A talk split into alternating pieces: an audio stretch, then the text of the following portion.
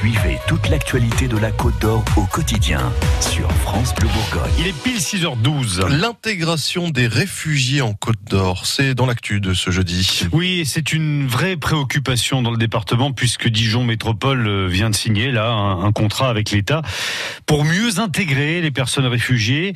Chaque année en Côte d'Or, ce sont quand même euh, quelques 300 personnes qui obtiennent ce statut et Jackie Page euh, en a profité pour interroger Alain Régnier, le délégué interministériel chargé de l'accueil et de l'intégration des réfugiés qui était en Bourgogne pour cette signature. Alain Régnier, vous dites qu'il faut faire avec les réfugiés un travail de dentelle, c'est-à-dire Travail de dentelle pour apporter les meilleures réponses à chacun en fonction de ses problématiques. On a euh, plus de problématiques de santé mentale, par exemple, pour ces publics, parce que le parcours migratoire euh, a, généré des, des traumatismes. On a des phénomènes euh, aussi liés à des maladies chroniques qui n'ont pas été traitées dans le pays d'origine et avec les parcours migratoires. Pourquoi travailler à l'échelle d'une métropole? J'ai proposé au gouvernement de travailler avec les territoires métropolitains parce que c'est des territoires de taille importante dans lesquels l'ensemble des besoins euh, de chacun sont, facilement mobilisables. Pour réussir l'intégration, il faut être dans la cité. Et pour être dans la cité, ben, il faut avoir accès à la culture, au sport, euh, à la mobilité. Il faut, faut pouvoir se déplacer. Donc voilà, on essaye de regarder euh, au plus près les pratiques sportives. Pour les publics, par exemple, originaires d'Afghanistan, c'est le badminton. Et nous n'avons pas ou peu de clubs de badminton dans ce pays. Et l'idée aussi, c'est de faire mélanger les populations pour qu'elles aient un avenir ensemble. Et le sport, pour ça, c'est idéal Le sport, c'est idéal.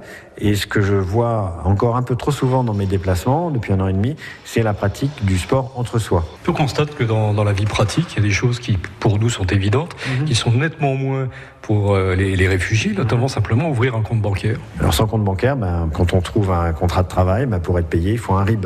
Voilà, donc c'est des choses très pratico-pratiques. Depuis euh, Jean-Louis Borloo, il y a un droit au compte. Mais c'est encore une fois, c'est une loi. Bon, et donc si vous allez au guichet et que euh, la personne qui est derrière le guichet vous dit non, euh, euh, bah, réfugié, sais pas ce que c'est, euh, et, c'est le cas encore malheureusement de temps en temps, même si euh, les choses se sont améliorées. Donc ce que je souhaite, c'est qu'on organise des rencontres avec la Banque de France, qui est présente dans tous les départements, et qu'on fasse de l'information. Il y a beaucoup de méconnaissances sur c'est quoi le statut de réfugié, c'est pour combien de temps, quels sont les droits attachés à ce statut.